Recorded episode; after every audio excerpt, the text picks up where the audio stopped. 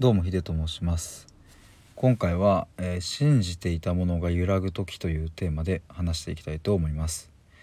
えー先ほどの収録で、えー本当の気持ち自分の心の気持ちを吸い上げる、うん、キャッチするっていうことがむちゃくちゃ大事っていうお話をしたんですけどもえっとですねその本当の気持ちというか自分の心の中で感じているものをキャッチした時に何が起こるかというとうん一言では言えないんですが、まあ、不安とか悩みとか迷いとか、うん、そういう感覚になるんですね。えーっとここはですね僕もまさに体験、うん、経験したんですけどずっと信じていたものそれはまあ何でもいいんですけどね。自分の価値観としてまあ例えばなんだろうな。うんと優しい人でありたいとかね。うん。あとはまあ幸せな家庭を築きたいとかね。まあ分かんないですけど自分の中でそういうふうにずっと信じてきてそうしたいとか、うん、そういう風な人間になりたいみたいな、まあ、そういう信念的なものかな、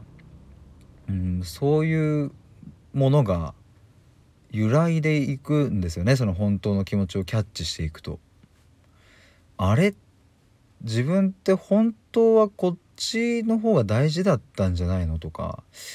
あれ？自分がこう思っていたのって偽物だったのかな？みたいな、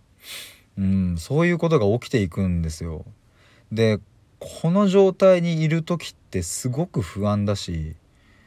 将来大丈夫かなとか余計なことまで考えちゃうし、うん、とてもとても心穏やかではないんですが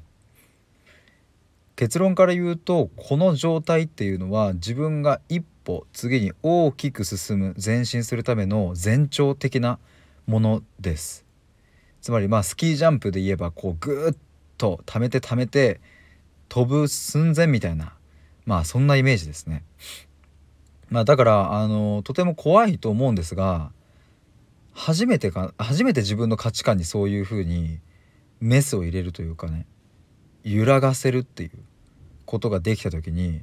うん、どどうしてもこの道は通るんですよやっぱ不安だし。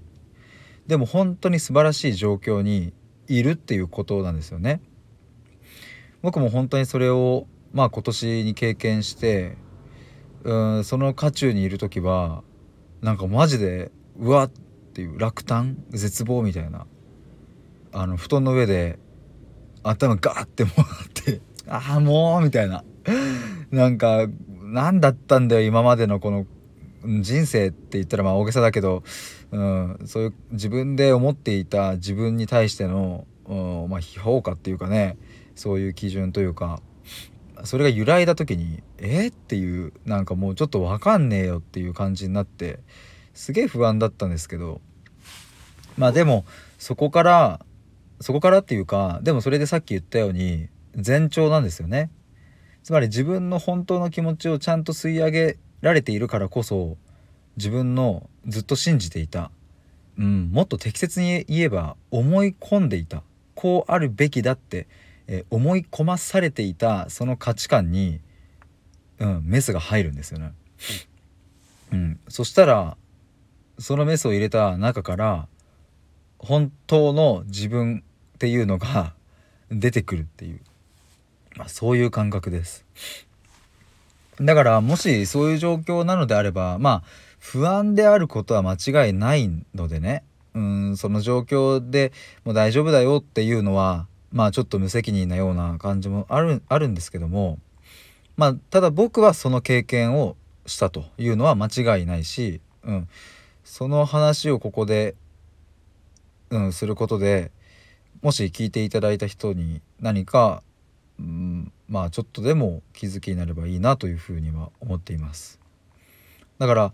自分の価値観ってねあの自分が思ってる以上に、うん、そんな確固たるものでもなかったりするわけで、うん、勝手にそう思い込まさされていることもあるのでねあまり執着しないっていうこともまあ大事なんですけどもまあ是非ともねここから一歩抜け出した先に見えるものをその景色を見てほしいなというふうに僕自身も思っています。えーということで、え2本目は以上になります。ありがとうございました。